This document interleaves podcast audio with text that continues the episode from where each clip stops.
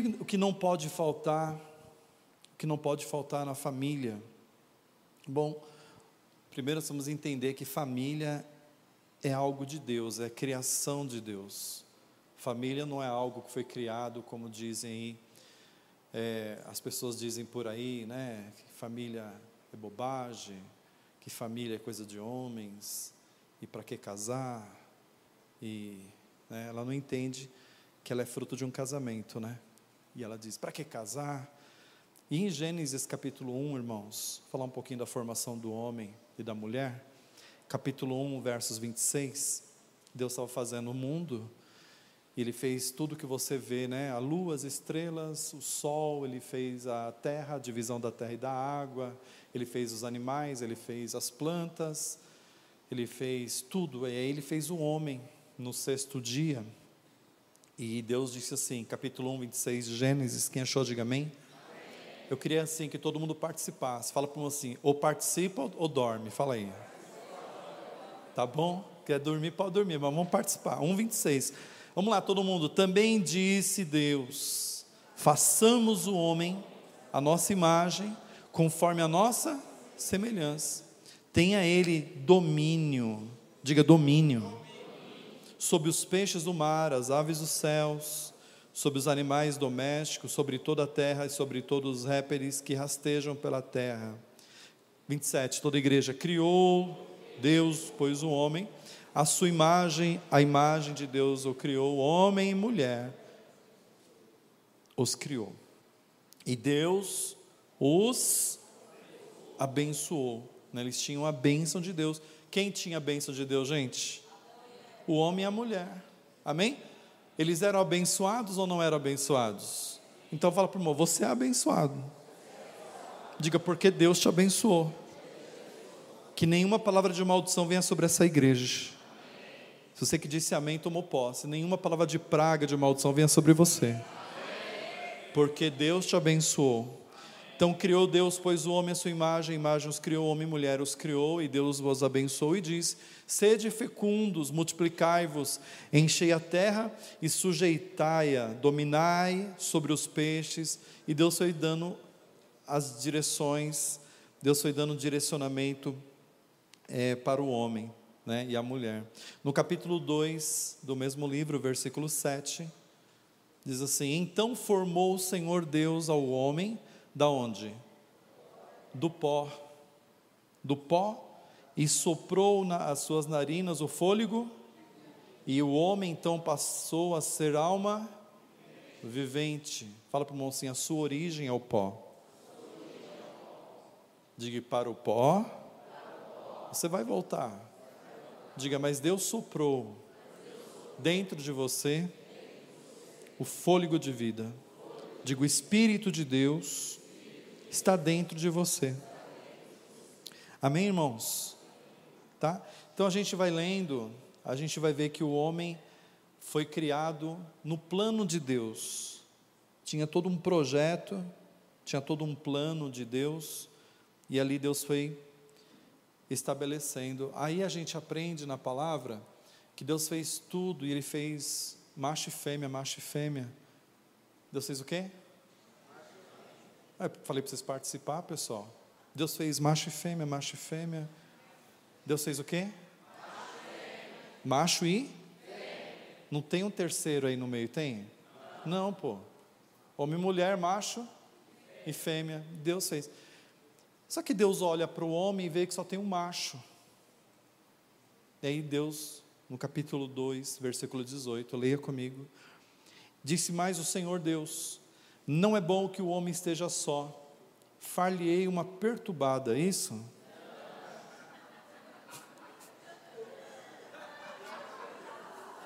Por que, que vocês riram, gente? Hã? Não entendi. Uma perseguidora? Eu não entendi porque o pessoal riu. Queria até entender. Far-lhe-ei uma auxiliadora que lhe seja o quê? Chata, é isso? Idônea, era abençoado. Eu estava ali conversando com o Carlos, eu sempre brinco, né? No dia das mães, você cozinhou? Ele falou, cozinhei. E ela falou que é verdade. Até aí tudo bem, mas sabe o que aconteceu? Ela chegou em casa de manhã, ele estava com o prato na mão. Prato cheio. Pensou que era vazio, né? Verdade isso? Fez carne com mandioca. Que mais, cara? Arroz, feijão. Macarrão, arroz, feijão. E a Dani chegou e falou: Meu amor, receba a comida que eu te dou. E aí a Dani ficou toda apaixonada. Você está tá pegando bem as lições aqui, irmão? Não, o cara é esperto. Então Deus, Deus fez tudo, macho fêmea, Deus fez tudo lindo, maravilhoso. É lindo, maravilhoso o que Deus fez, não é, gente? Quem gosta de contemplar aquilo que Deus fez? É lindo, não é? E aí faltava alguma coisa e Deus foi lá. No versículo 21 vai dizer o seguinte: O Senhor fez cair um, um sono pesado sobre o homem, ele adormeceu, tomou das suas costelas, fechou o lugar de carne, e a costela, e o Senhor de, tomou do homem, transformou numa mulher, lhe trouxe, e disse: Esta afinal é osso dos ossos, olha a família sendo formada, carne da carne, chamar-se-á o quê? Varoa, porque do varão foi tomada. Por isso deixa o homem pai e mãe, se unem uma mulher, tornando-se os dois uma só carne. Agora atente ao versículo 25. Ora, um ao, um ao outro, o homem e a sua mulher estavam como? Nus. E não, e não se envergonhavam. O versículo 25, irmãos, significa, diga comigo, pureza. Aliás, tudo era puro antes da queda. Tudo era puro, tudo era puro antes do pecado entrar no gênero humano tudo era puro. Como é, por exemplo, os relacionamentos quando começam? É puro, não há maldade. Verdade ou não é? Quando começa um namoro, não é? Meu Deus, a pessoa não vê defeito na outra de jeito nenhum, às vezes é um tribufu, gente. Mas o cara não vê, não é verdade? Às vezes é a mordiça. Quem lembra da mordiça, gente? Da família Adams?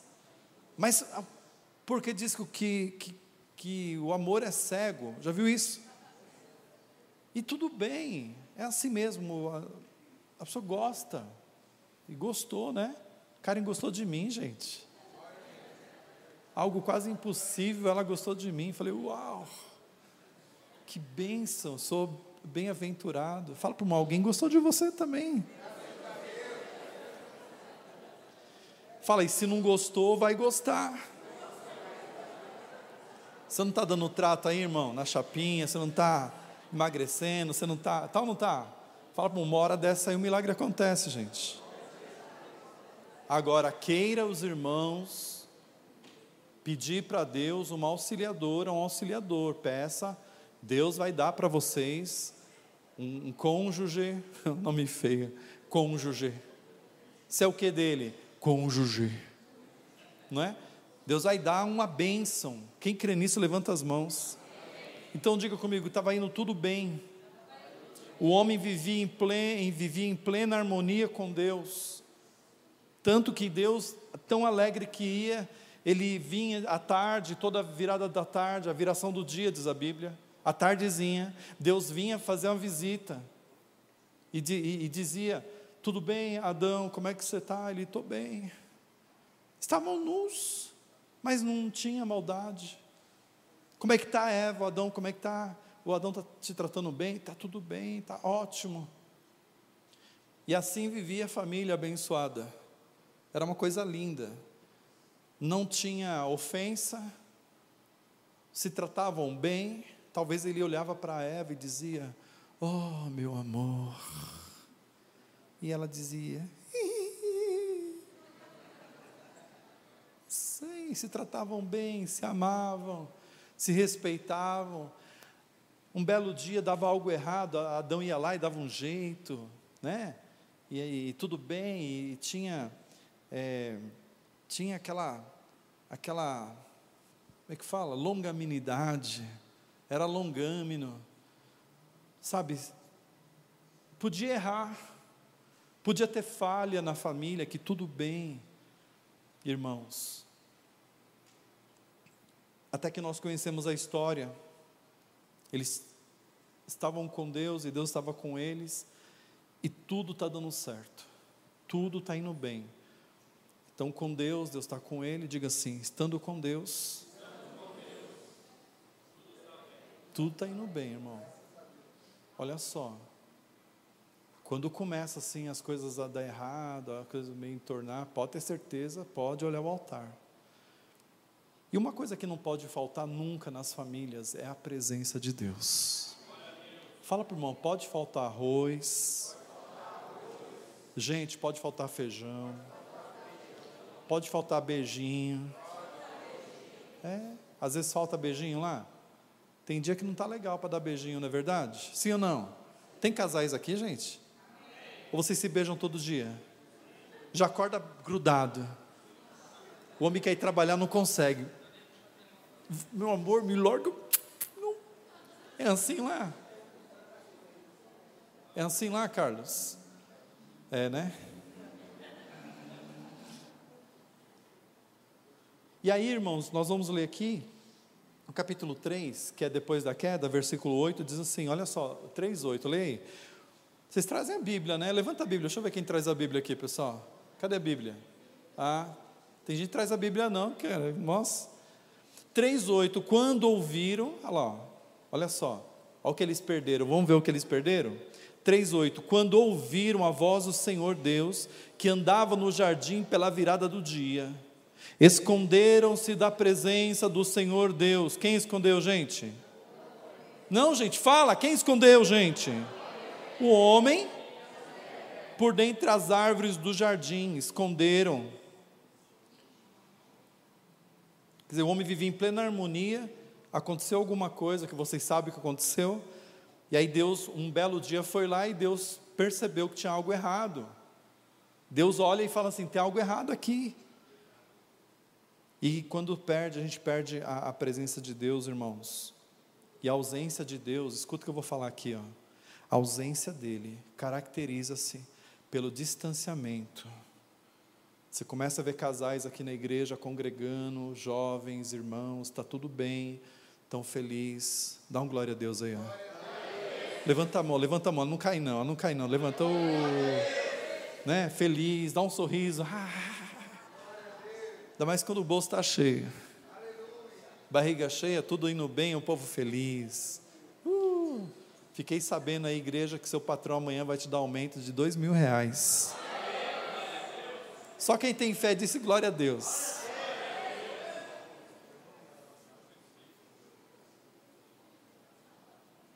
E Deus chegou lá, ele percebeu que tinha algo errado. E logo ele perguntou assim: o que, que ele perguntou? Fez a primeira pergunta, versículo 9. Chamou o Senhor Deus ao homem e perguntou: o que, que Deus perguntou? Onde estás? Agora vem cá.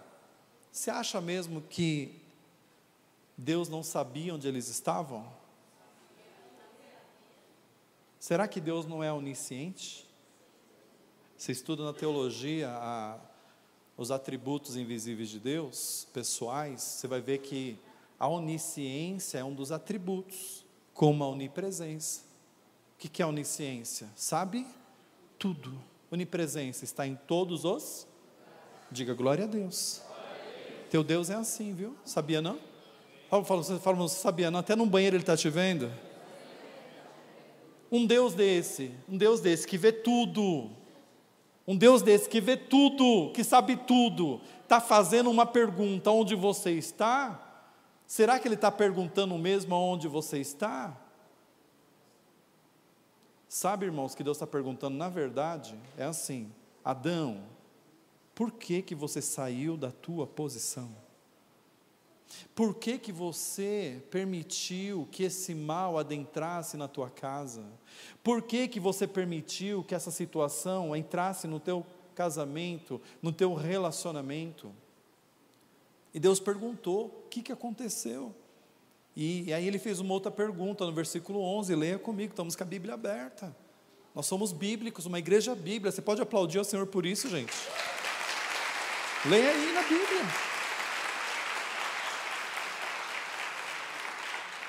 Tenho, tenho nada contra quem fala três horas aqui, ó, olhando para o céu. Vamos voltar à palavra. Minha função é trazer a vocês a passos verdejantes, vem a palavra.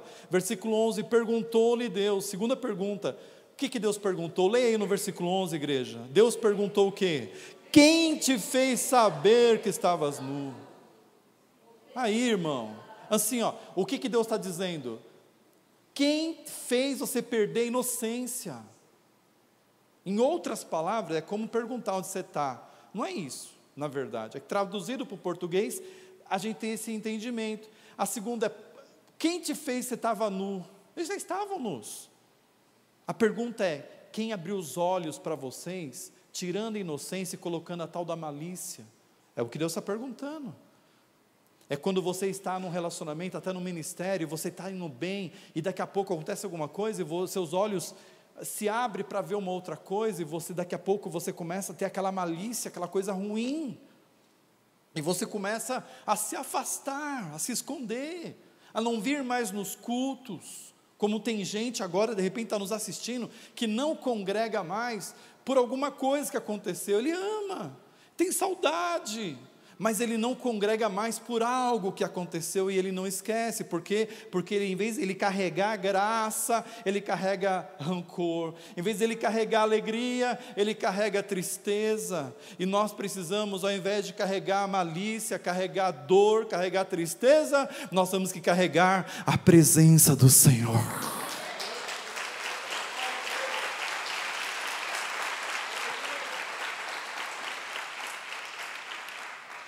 Deus perguntou: Quem te abriu o olho? O que, que ele respondeu? 12. Então disse ao homem: A mulher que me deste por sua por esposa me deu da árvore e eu comi. O que, que eu entendo aqui nesse versículo? Já o espírito de acusação que entrou na família. Quando se afastamos de Deus, aparece o que? O espírito de acusação. Um começa a ver o defeito do outro. Por que, que ele não foi macho? Não é macho? Homem, mulher, macho e fêmea. Por que, que ele não foi macho? Bate no peito os machos aí, bate no peito. Assume. Senhor, foi eu que falhei, eu, eu vacilei. Poupa minha esposa, Senhor. Não é isso que Cristo fez com a igreja? Cristo não deu a vida pela igreja? Adão fez, ainda bem que o primeiro Adão é covarde, mas ainda bem que o segundo Adão deu a vida pela igreja. E hoje você pode levantar a mão e glorificar Ele, porque Ele deu a vida pela igreja. Segundo Adão, Jesus deu a vida pela igreja. Aleluia. Aleluia. Aqui começou o jogo da acusar é que a mulher que o senhor me deu, em vez de ser auxiliadora, é uma perturbada, porque olha só, ela foi lá e pegou o que não devia e me enganou também. Hum, fala para o irmão, abra o teu olho, irmão. Diga para ele autorresponsabilidade. Diga, para de transferir o que está dando errado. Amém? Quem quer a bênção do Senhor? Levanta as mãos. Assume. Assume. E Adão não assumiu. Aí vamos para Eva agora. Aí ele vai para falar para Eva. Disse Deus à mulher agora, versículo 13. Leia na Bíblia 13. É, é, e aí, mulher, o que, que você fez? Vamos ver o que ela respondeu, gente? O que, que ela respondeu? Não era para a mulher falar assim, ó, bate no peito as mulheres agora, as mulheres. Você não é mulher não, irmão, é as mulheres só. Macho e fêmea, Macho e fêmea, homem e mulher, macho e fêmea, não tem um terceiro aí. Bate aqui e diga assim as mulheres: Foi eu. Diga assim: Eu que fiz o arroz queimar, vai lá. Será que Deus revelou alguma coisa aqui hoje? Hã? Foi eu que deixei o feijão queimar. Quem já deixou o feijão queimar? Levanta a mão. Já era. Aquele gosto queimado estraga todo o feijão, joga tudo fora. Quem não casou ainda saiba disso. Você tenta até tirar um pouco de cima assim, jogar o resto fora, mas não adianta, gente, queimou. Mas a Eva assumiu? Pergunto a você, Eva assumiu? Não assumiu. O que, que ela faz? Jogou a culpa em quem? Então vamos lá, assim, um tá, Deus chamou eles e falou assim: vem aqui, quero falar com os três. Aí eu vou pregar três pessoas, entra aqui três pessoas, rápido, jovens aqui, os três aqui, fica aqui. Ixi, lerdo, ainda bem isso, irmão. Igual a gente assim, fica aqui. Vem alguém atrás dela aqui, uma moça atrás dela. Vira para mim aqui, ó. Aqui, Vai atrás dela. Mais para trás. Vem mais uma moça atrás. Vem, menina, está morrendo. Jovem assim, quase que morrendo. Isso. Vai mais para trás. Então vamos dizer que você é o Adão, a Eva e a cobra. E era para você ser a cobra. Ela deixou você entrar no lugar, era para você ser a cobra, né? Vai um pouquinho mais para lá, cobra, por favor. Vai, vai, vai mais para lá. Então Deus chamou aqui, ó, bate assim, a responsabilidade. Irmãos, quando tem ausência de Deus, a gente tende o quê? A, a terciarizar. Quando Deus está presente, Ele faz a gente assumir, porque Ele fala no nosso ouvido 365 vezes por, por ano, uma vez a cada dia. Pode fazer, não temas, eu sou contigo. E Deus falou com, a, com Adão: Ei Adão, o que aconteceu? Aí o Adão vira para trás e aponta a Eva, tá? Aponta sim, ó, foi ela. Aí sai Adão, vem aqui Eva agora. Ei Adão, você vacilou, hein? Fica sabendo que você vai trabalhar igual animal. O seu nome será trabalho, o seu nome será hora extra. Vai trabalhar 13 por 13, 24 por 24 vai ganhar uma micharia. Vai, vai, Adão, vai trabalhar, vai, vai, Adão. Não era para os homens trabalhar tanto, era para a gente só curtir o jardim. Hã? Mas por causa do, da Eva, ou do Adão, sei lá, que aconteceu? O homem recebeu uma penalidade. E aí, Eva, o que aconteceu, Eva? Quem te fez errar? Quem te fez errar, Eva? Quem te fez? Quem, Eva? Tá certo, Eva. Ok. Eva, porque você vacilou, você vai ter dor de parto. Fala para a irmã, não era para você ter, ter, tido dor de parto, não era. Hoje você tem, e não é só Eva, não, ó, a galinha, a vaca, a, a elefoa, tudo que é fêmea tem dor de parto, gente. Por causa de quem, gente? Tem até uma irmã que disse aí: se eu pegasse a Eva. a minha mãe teve dez, né, mãe? Teve dez, né? Dez filhos. Minha mãe é uma dessas que fala: ah, Mardita, se eu pego essa Eva, eu dou tanta paulada nela, porque ela é culpada das mulheres sofrerem tanto com dor de parto. Pode ir, Eva, tenha, enche a terra, Eva, povoe a terra. Viu? Quem sabe numa dessa brincadeira eu estou profetizando e quando você casar você vai ter cinco gêmeos. Recebe? Não recebe não? Palavra do profeta que é muito forte. Não recebe não, irmã? Então Deus agora olhou para quem, gente? Fala, povo, olhou para quem?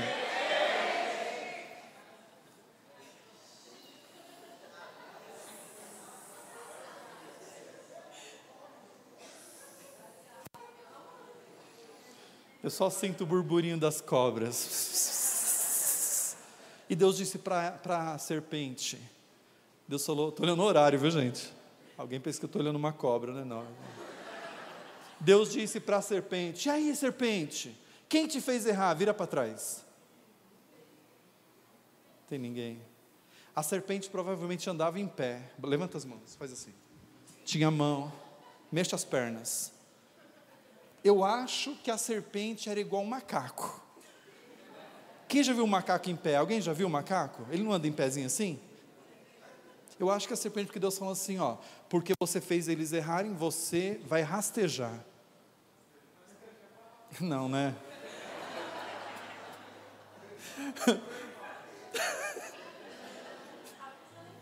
Sim, entendi. Não, né? Não, não, não, não vai rastejar.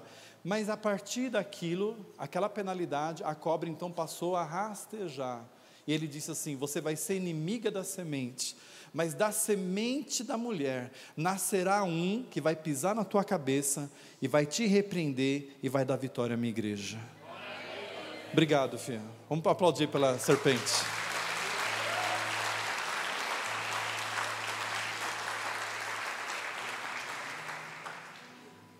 E Deus, gente, se afastou daquela casa. Sabe o que aconteceu? Deus não deu uma ordem para eles é, multiplicar?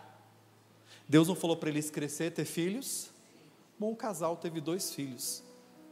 Esqueceram até, eles foram colocados fora do jardim, que devia ser uma coisa linda, é os céus, né? Quem quer ir para o céu? Sai do céu, vai para a terra, e lá vocês vão ter que trabalhar, vai ser difícil, não vai ser fácil, vão ter dor, vai ter a, a serpente lá, o inimigo, aquela luta, dificuldade, acusação. E no meio de tudo isso entra também a inveja. A Bíblia fala que eles tiveram dois filhos, um chamava Abel. Abel era, era pastor de ovelhas. E teve um outro filho chamado Caim. Caim era lavrador. Eles tinham costumes de levar uma oferta ao Senhor, como vocês vieram nesse domingo trazer uma oferta ao Senhor. Quem entende isso, levanta as mãos. Você não veio aqui para lamentar, oh, você veio aqui para adorar, entregar oferta ao Senhor.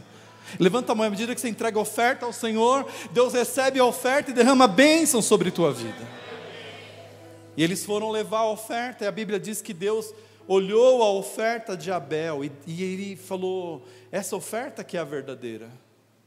Caim também levou oferta. São irmãos que vêm na igreja e não querem louvar, estão ali presos, coração duro com problema.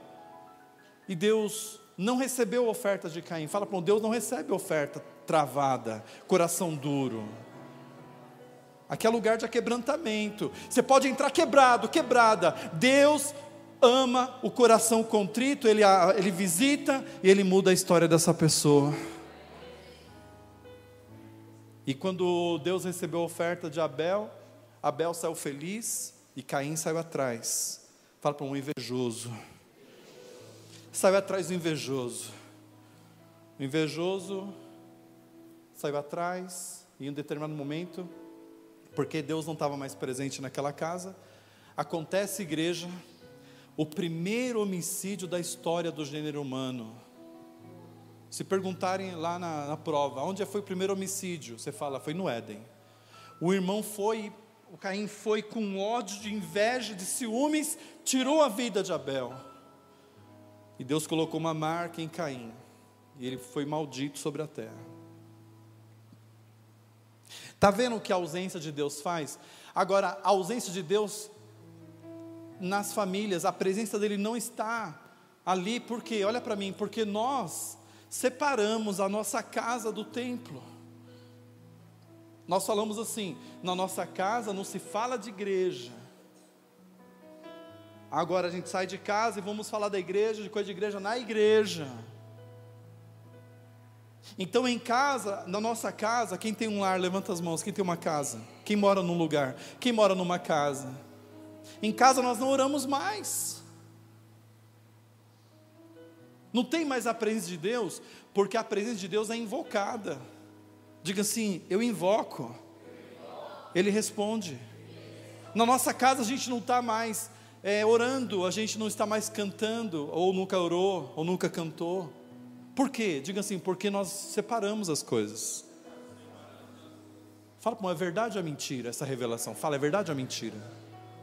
Por isso que tem tanta gente triste na igreja, por isso tem tanta gente só vem a mulher, por isso só vem o marido, por isso só vem às vezes o pai, a mãe, os filhos não vêm.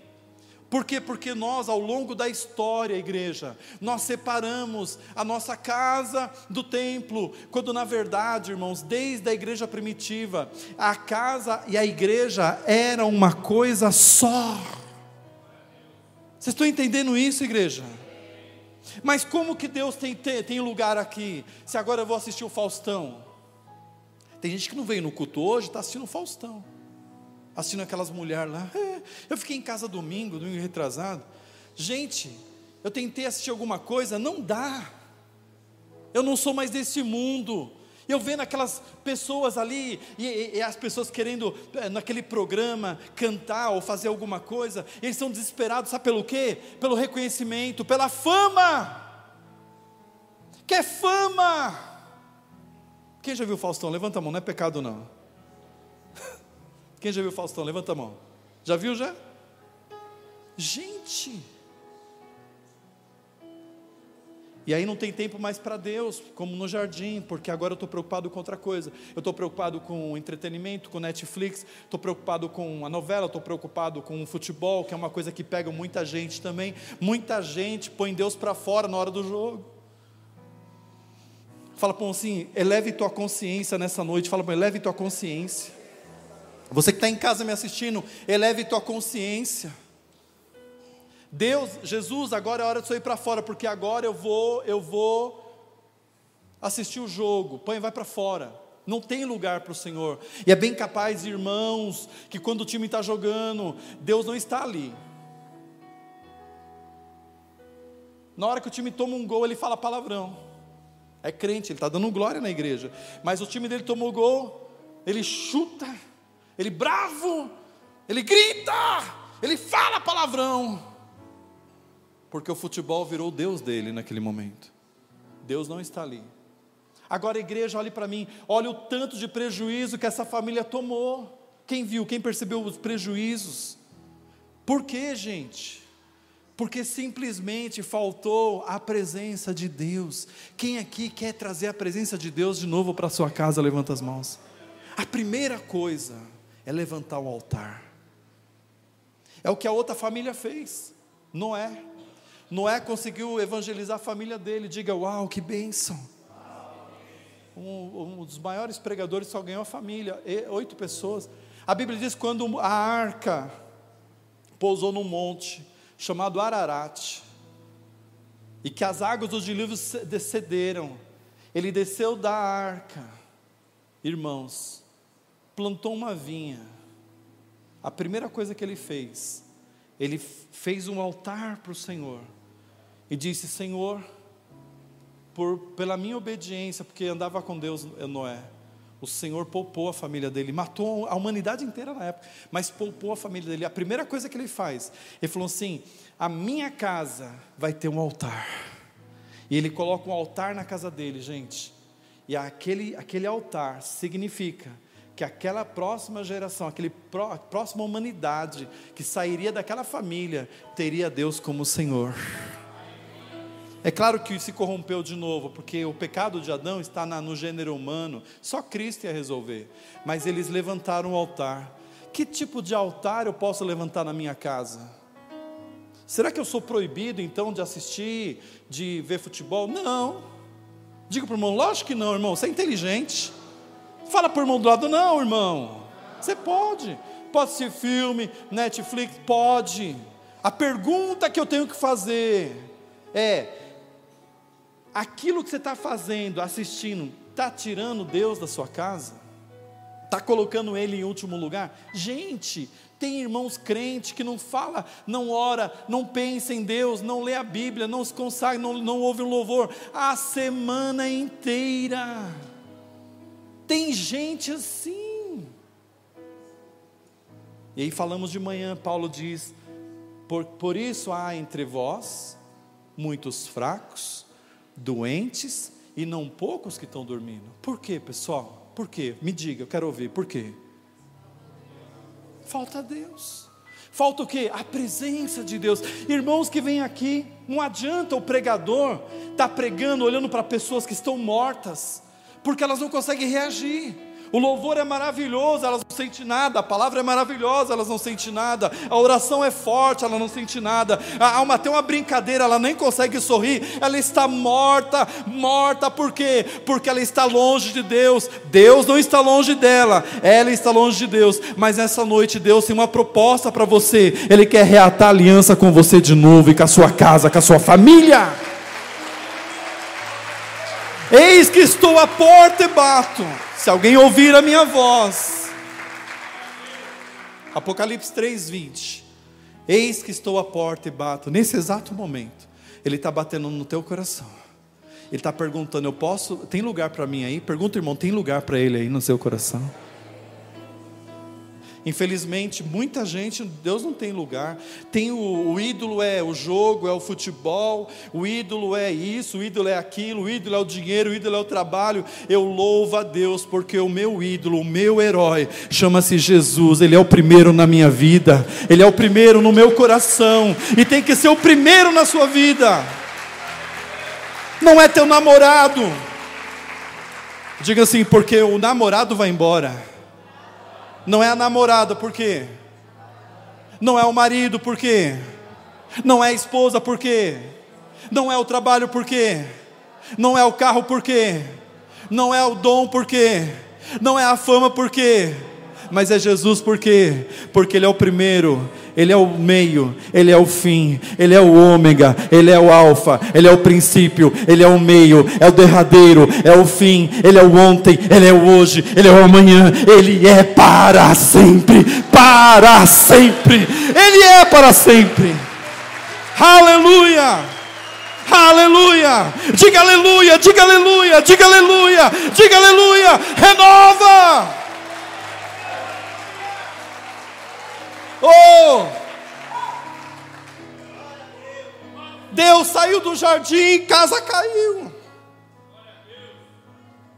Inaugura um altar na sua casa. Chama os teus filhos para a mesa. Inaugura a mesa como ponto de ponto de encontro para que Deus seja glorificado. Coma pizza e diga glória a Deus. Alimente-se e diga exaltado ao nome do Senhor. Olho no olho, como foi falado ontem e hoje. Olho no olho, não tem como, nada fica oculto, nada fica oculto. Olho no olho, você começa a conversar. Ali é lugar de cura, lugar de libertação, porque a presença lá no tabernáculo tinha o véu, tinha o santo santuário, o Santo dos Santos, da parte direita tinha a mesa, em cima da mesa tinha o pão. O pão representava a presença de Deus. O pão representa a presença de Deus. O pão não pode faltar na sua casa. Foi tirado o pão, foi tirado o vinho. Jesus saiu da tua casa, a maldição chegou, mas é tempo de reinaugurar. É um novo tempo onde ele quer entrar na sua casa e estabelecer um encontro com você e com a sua família. Aleluia mas temos que ser propositais. Diga para o irmão, você tem que propositar isso. Diga assim comigo, está escrito. Mas diga forte, como quem está forte, diga, está escrito. O fogo arderá continuamente sobre o altar e não se apagará. Quem gosta do fogo, levanta as mãos. Aleluia, o fogo aquece, o fogo traz vida. Mas sabe o que a Bíblia fala também? Que o sumo sacerdote põe lenha no altar todas as manhãs para que o fogo não acabe. Fala para o irmão assim: é tua obrigação, é tua decisão. Nós temos que propositar, nós temos que ser, diga, bate na mão, diga intencionais. Você está fraquinho, irmã? Ah, eu estou fraquinha. Está fraquinho, irmão? Eu estou fraco. Está fraco por quê? Ah, eu sei. Eu sei. Você está fraco porque Deus está longe de você e Ele está desesperado para aproximar de você. Põe lenha no altar que Ele vai chegar. Ele é o fogo consumidor. Ele acaba com o pecado. Ele renova a tua vida. Ele te traz esperança. Ele escreve seu nome no livro da vida. Ele te ama. Ele te ama. Ele quer estar perto de você. Onde estás, Adão? Está enrolado. Está enrolado, está embaraçado com o peso do pecado que nas mentes te assedia. O pecado tem isso, gente. Ele vai nos enganando, nos enganando, a gente vai ficando meio religioso, religioso, só cumpridor daquilo ali, e está muito bom, além disso, não, meu amor, olha, vamos nos comprometer muito. Meu irmão, você não está se comprometendo com coisa de homens, não. Você está se comprometendo com o próprio Deus. E quanto mais, levanta as mãos para mim, é uma palavra profética que eu libero sobre esta igreja. Quanto mais você se compromete com Deus, mais Deus se compromete com você. Quanto mais você se achega a Deus, mais Deus se achega a você. A tua vida será uma vida de vitória quando você entender que depende de você. Não depende mais de Deus. Diga, Ele já pôs o jardim. Diga, Ele já criou todas as coisas. Diga, Ele já me fez a imagem, semelhança, semelhança, imagem dEle. Diga, eu sou o que a Bíblia diz que eu sou. Diga, a Bíblia diz que eu sou mais que vencedor. Levanta a mão, diga, não é vida de derrota. Diga, é vida de abundância.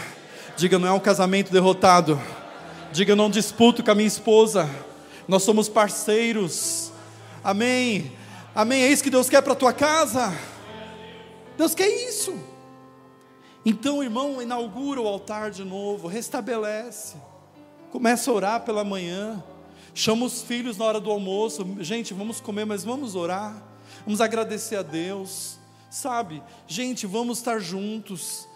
Vamos, vamos, porque quando a gente está junto, as diferenças caem. Ninguém é maior que ninguém, ninguém é melhor que ninguém. A competição cai.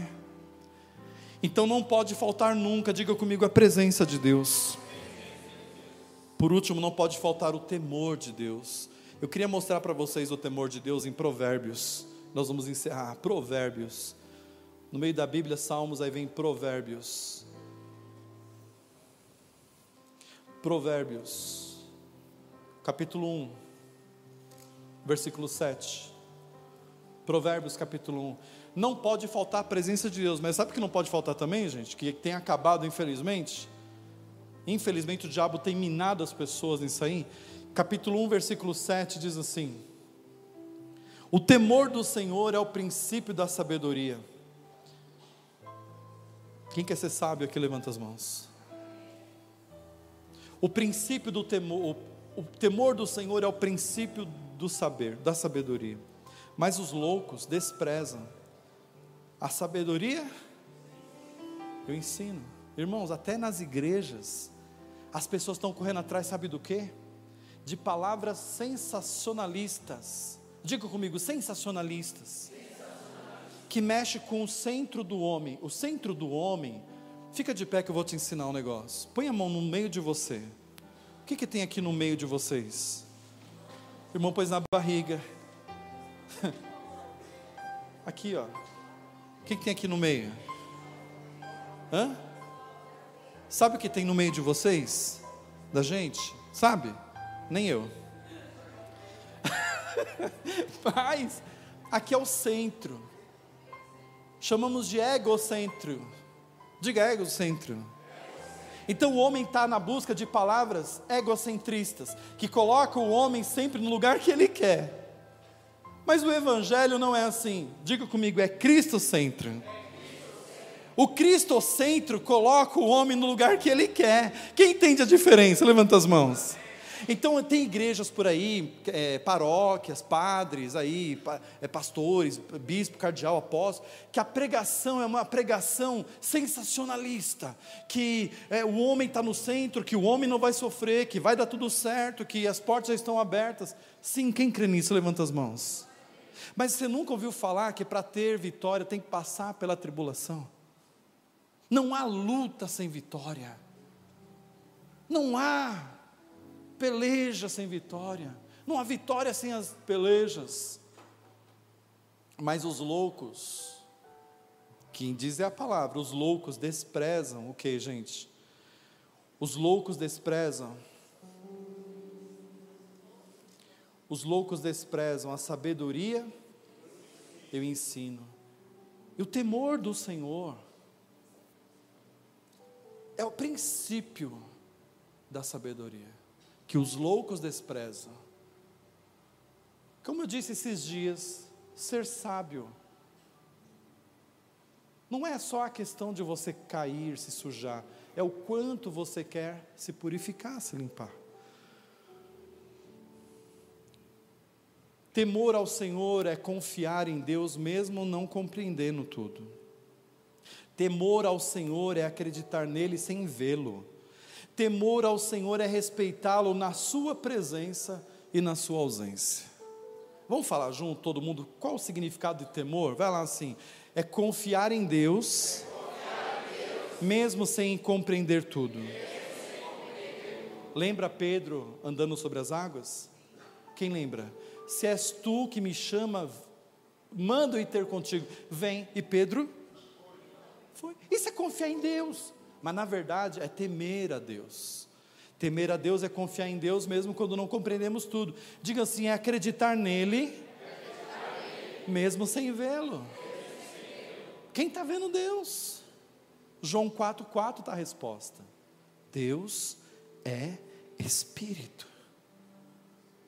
Importa que os seus adoradores o adorem Espírito e em verdade, porque são os tais que Ele procura. Então, o temor do Senhor é acreditar nele sem ver. Eu creio sem ver, Deus falou, eu creio. É respeitá-lo na presença e na ausência. É temer, temer a Deus, é respeitar a Deus na presença e na ausência. É como o marido que, que é fiel à esposa. Ele está andando no shopping, aí vem uma piriguete, põe a mão na mão dele e faz assim, ó. Sai, piriguete! É. Um dia uma piriguete veio me agarrar, eu falei, sai, em nome de Karen. Estou brincando, meu amor. Vai que, vai que ela acredita e ela vai fazer interrogatório, uma inquisição a noite inteira. Não, meu amor, é brincadeira. Mas você já viu? Eu já vi na internet o rapaz está descendo, eles querem, eles querem é, enaltecer a fidelidade masculina. É porque aparentemente o homem é que nem cachorro, né? Deu um ossinho ele já vem correndo, não é isso? Homem que não é convertido, porque o homem convertido ele teme a Deus e teme a esposa.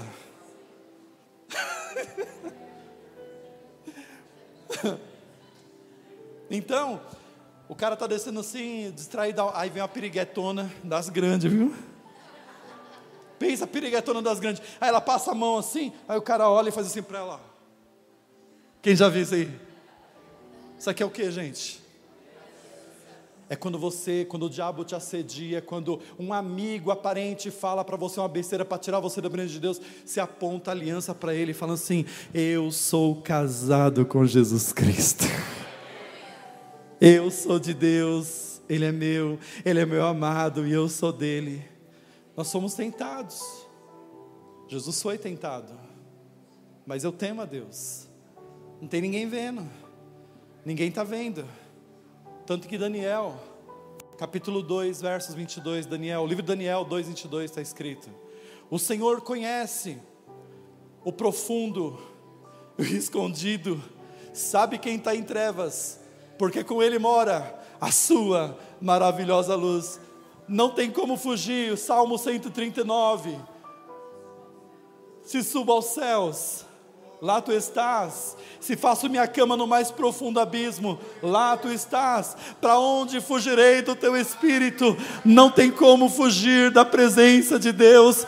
Levanta as mãos, os olhos do Senhor estão em todos os lugares. Louvado, engrandecido seja o nome do Cordeiro de Deus para sempre. Ele sabe tudo, igreja.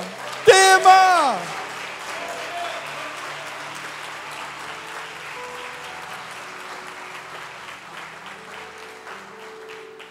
Diga, eu confio mesmo sem compreender. Acredito mesmo sem vê-lo. Respeito na presença, na ausência. Provérbios 9 e 10 diz assim: Oh, aleluia. O temor do Senhor é o princípio da sabedoria, e o conhecimento do santo é a prudência. Salmo 128 diz assim: Bem-aventurado é o homem que teme ao Senhor e anda nos seus caminhos. Do trabalho das mãos comerás, feliz serás, e tudo te irá bem. A tua esposa está no interior da casa, os seus filhos ao redor da mesa. Eis como será abençoado o homem que teme ao Senhor. Não pode faltar na sua casa a presença de Deus. Não pode faltar na sua casa o temor a Deus. Quer que tudo dê certo? De verdade? Responde, igreja. De verdade? E você não quer fazer nada para isso acontecer? Abra sua casa com uma célula, você vai ver. Vai abrir inscrições, você fala, eu quero abrir minha casa. Vai, vai ter uma reunião lá, uma vez por semana, uma hora e meia. Uma coisa linda, maravilhosa, uma comunhão linda. O diabo vai soprar no teu ouvido, como alguns aqui me contaram, para não abrir. Mas a pessoa perseverou e abriu. Depois que ela abriu, ela falou: é a coisa que mais eu devia ter feito, a coisa mais linda que eu devia ter feito, ela fez. E hoje ela está muito feliz porque ela venceu o diabo, a voz dele. Talvez você quer abrir a tua casa e o diabo está soprando no teu ouvido para você não abrir, que vão dizer, que vão falar, sabe? A irmã ali, mesma coisa, ela abriu a casa dela, foi atacada pelo diabo, mas ela foi corajosa, ela abriu a casa dela. Inaugura na tua casa um tempo para Deus com a tua família, ao redor da mesa, um momento na sala, uma pipoca. Mas vamos falar de Deus, vamos tocar um violão, vamos colocar uma música, eu não sei. E comecem a temer a Deus, porque você pode achar que ninguém está te vendo, mas eu estou aqui para te afirmar: os olhos de Deus estão sobre todos na face da terra. Por favor, levanta suas mãos, que Deus te abençoe. Que essa palavra, que para mim é uma revelação para a tua vida, que você tenha entendido como tal que você possa ter ouvido, recebido. Não vem com conversa. Tem gente que vem contar historinha para mim. É que a minha vida está difícil, bispo. É que não sei o que está difícil, difícil. Eu faço três perguntas, eu percebo que a pessoa está longe de Deus. Não é Deus está longe dela, não. Ela está longe de Deus. Ela quer só a matéria. Ela quer só a conquista material. Só a matéria, só. E é bem capaz, o dia que tiver, Deus está longe dela. Deus quer compromisso com você, Ele quer aliança. Deus não quer só namorar com você, não. Ele quer casar com você. Deus quer compromisso com essa igreja. Um namorinho ali que se vê de vez em quando. Ah, uma vez por semana eu te vejo aí, meu amor, tá tudo bem? Não, Deus quer casar com você. Levanta a mão quem quer casar com Ele. Levanta a mão quem quer compromisso de verdade. O dia que a piriguete vim te seduzir, você lembra que você é casado? Está entendendo? Tua vida vai mudar. Ei, tua vida vai melhorar. Quem acredita nessa palavra, diga amém. Sua vida vai melhorar quando você sintonizar com Ele, quando você fazer aliança com Ele, parar de dar desculpa, parar de, de coisinha e falar: Deus, a partir de hoje, o Senhor não é meu Pai só, o Senhor é meu Aba, Pai. Eu te chamo de pai com carinho, meu paizinho, paizinho lindo. Eu te amo, meu paizinho, tu és tudo para mim. Uma intimidade, um relacionamento que Deus quer que você tenha. E Deus quer que você faça isso segunda, terça, quarta, quinta, sexta, sábado, domingo, janeiro, fevereiro, março, abril, maio, junho, julho, agosto, setembro, outubro, novembro, dezembro, 2023, 24, 25, 26, até a volta dele, você vai ser a pessoa mais feliz da face da terra. Você vai ser a pessoa mais feliz deste mundo, mesmo quando tudo der errado. Você vai ser a pessoa mais feliz deste mundo porque a sua mesa está preparada, porque a tua vida está no altar, porque você não troca Deus por nada, porque você é o que você é, onde, onde você está. Você não é crente só dentro de uma igreja como um belo religioso, você é crente na escola, na faculdade, no trabalho, na rua, no ônibus, em todos os lugares você é crente, filho de Deus, luz, você é sal. Muitos não querem ter esse compromisso e quer ter uma vida abençoada. Nunca vai ter. Porque passamos horas e horas no entretenimento, horas e horas na televisão, não temos um tempo de secreto com Deus, não temos um tempo de comunhão com Deus. Bota aqui Mateus 6,6 para a gente encerrar. Diga assim: secreto com Deus. Diga comunhão com Deus. Quando vocês forem orar, na sua casa lá, Fala para o irmão, na sua casa tem que ter isso, meu irmão. Entra na onde? Entra na onde? No quarto. Fecha a porta. Intimidade é você e Deus. Para essa conversa que você não entende as coisas espirituais. É que eu não entendo as coisas espirituais. Estou te ensinando. Entra, fecha a porta, ora, orarás a teu Pai, que está em secreto. E o teu Pai que te vê em secreto te recompensará. Quem quer uma vida melhor, por favor, levanta as mãos. Cadê a lealdade? Cadê a honra?